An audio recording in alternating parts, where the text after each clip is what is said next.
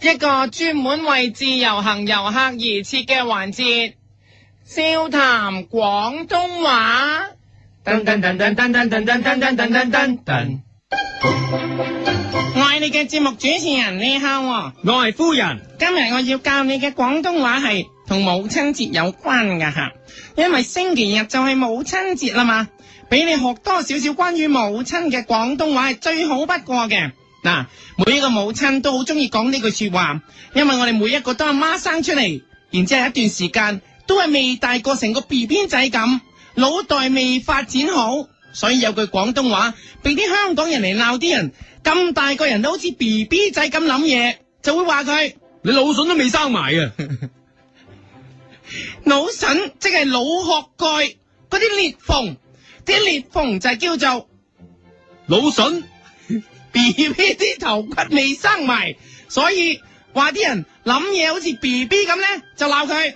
你腦筍都未生埋啊！你想話人諗嘢唔經大腦咧，你又可以話佢；你腦筍都未生埋啊！話佢唔識用腦咧，都可以話佢；你腦筍都未生埋啊！話佢蠢到冇人有，你都可以話佢。你腦筍都未生埋啊！嗱，大家明白啦。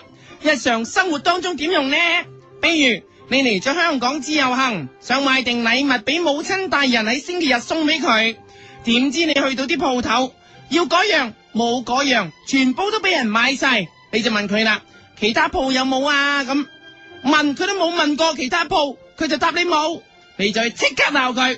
你腦筍都未生埋啊！跟住咧，佢去 check，點知真係冇，咁咧你就諗要其他嘢啦，其他嘢都係賣晒，咁你就可以又鬧佢，你腦筍都未生埋啊！因為佢開鋪叫人入嚟買嘢，但係樣樣都冇，咁即係冇用腦啦，所以你就可以大鬧佢，你腦筍都未生埋啊！指住啲貨鬧佢，你腦筍都未生埋啊！指住個腦袋鬧佢，你腦筍都未生埋啊！督住個頭頂鬧佢，你腦筍都未生埋啊！因為佢叫你入嚟試衫，所以你可以唔話佢，你腦筍都未生埋啊而！改口話佢。你腦筍都未生埋，嚟睇埋嚟揀啊！系啦，因為佢成日都講呢一句说話，叫人入鋪頭，用呢句说話嚟鬧翻佢就最啱啦。你腦筍都未生埋，嚟睇埋嚟揀啊！用佢呢啲女仔嘅 sales 嘅口吻講，你腦筍都未生埋，嚟睇埋嚟揀啊！講到啲好似唱歌咁嘅，你腦筍都未生埋，嚟睇埋嚟揀啊！咪唱歌咁樣啊！你腦筍都未生埋，嚟睇埋嚟揀啊啦！跟住就話俾佢知，你中意嗰啲全部都冇，所以你好嬲，所以你直頭話佢，你腦筍都未生埋 f a v o r i 啊！因為你最中意 my favorite，即係你最中意都冇，所以就用呢句说話嚟鬧佢啦。你腦筍都未生埋 f a v o r i 啊！點知個女 sales 冇悔意，你就可以改用你一句嚟鬧佢。你腦筍都未生埋買買買買買烏蘆會，以是佢連有咩買有咩買都唔知道，真係火燎心，燎到你心火都嚟埋，直頭扯住佢大叫，你腦筍都未生埋買買買買買骷蘆會，用把雄厚嘅嘛 DJ 啊泰山聲講，你腦筍都未生買買買買買買骷蘆會，強勁啲。你腦筍都未生埋買買買買買骷蘆會，點知個女 sales 仲係好高氣焰，唔知錯，翹埋隻手同你講嘢，豈有此理！你又興起上嚟，唔知鬧佢個頭，直頭撈埋佢隻手，指住佢翹起隻手大鬧。你家底都未生埋啊！指住佢督個旮旯底大叫，你腦筍都未生埋啊！督完個旮旯底之後暈隻手指大叫，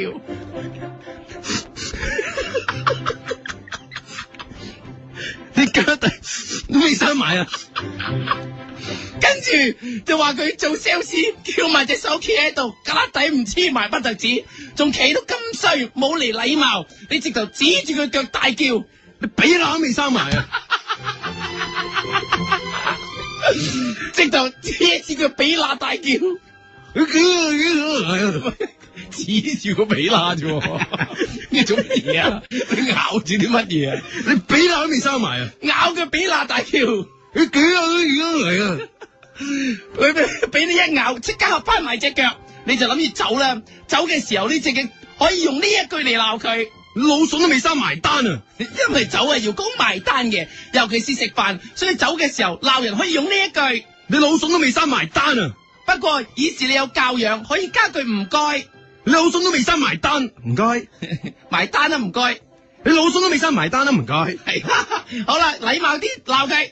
你老笋都未生埋單啦，唔該。係 同時你走嘅時候可以表示你嘅不滿，對住佢大叫， 你老笋都未生埋怨啊！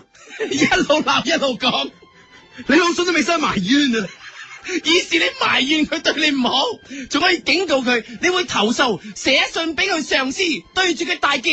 你老笋都未生埋藏我的心事，簡單一封信，無窮愛意話你知。呢個就係長腿叔叔主題歌，用一分用一封信話俾佢上司知，你老笋都未生埋藏我的心事，簡單一封信，無窮愛意話你知。若果喺嗰一刻佢先知死嘅話，你就可以用呢句说話嚟帶佢啦。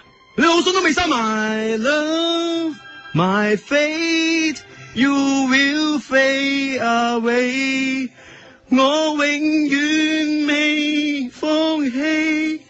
翁美蘭嘅歌話俾佢聽，改少少歌詞，話俾佢知你永遠都唔會放棄。你老笋都未生埋 love my fate you will fade away，我永遠未放棄。跟住你就要話俾佢知，你點樣先至原諒佢，就係要體罰打佢 pat pat，因為係體罰，所以你要用呢句说話嚟鬧佢。你老笋都未生埋，love my darling，I'm hungry for your touch。 touch 即係接觸，打即係接觸，所以 touch 即係打佢啦。你老笋都未生埋，love my darling，I'm hungry for your touch。打係大力嘅 touch，所以個 touch 要大力啲。你老笋都未生埋，love my darling，I'm hungry for your touch。冇錯，用啲大專大學最愛用嗰啲方法，嗰種方法叫做做生日，冇錯啦。祝啲人嗰啲 Happy Corner 做生日，做生日咁去教訓佢，一路教訓一路大唱。你老笋都未生日快樂，祝你生日快樂，祝你生日快樂，祝你生日快樂。唱埋英文咧，你老笋都未生埋，Happy birthday to you，Happy birthday to you，Happy birthday to you，Happy birthday to 全 you。英文咧。 Your big heaven come together，Happy birthday to you，Happy birthday to you，Happy birthday to you，Happy birthday to you。话俾佢知， 要尊重自己嘅工作，尊重自己嘅生命，所以你就要向佢大叫呢一句。你老水都未生命，生命這好家伙，何時我也說他不錯。冇錯，就係十二指腸嘅歌，話俾佢聽生命係幾咁重要，叫佢對自己生命好啲，叫佢對工作態度好啲，用阿爸阿媽嘅嘴臉同佢講，你老水都未生命，生命這好家伙，何時我也說他不錯。再督佢架底，再講一句，你老水都未生 命，架底啊，架底啊，你家底都未生埋啊！問啊問啊，你家底都未生埋啊！好啦，今日我教你呢個廣東話。你老筍都未生埋啊！就教完啦。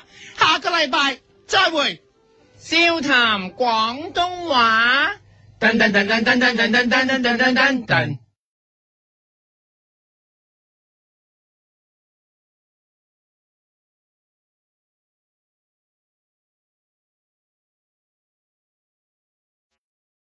一个人的时候，听荔枝 FM。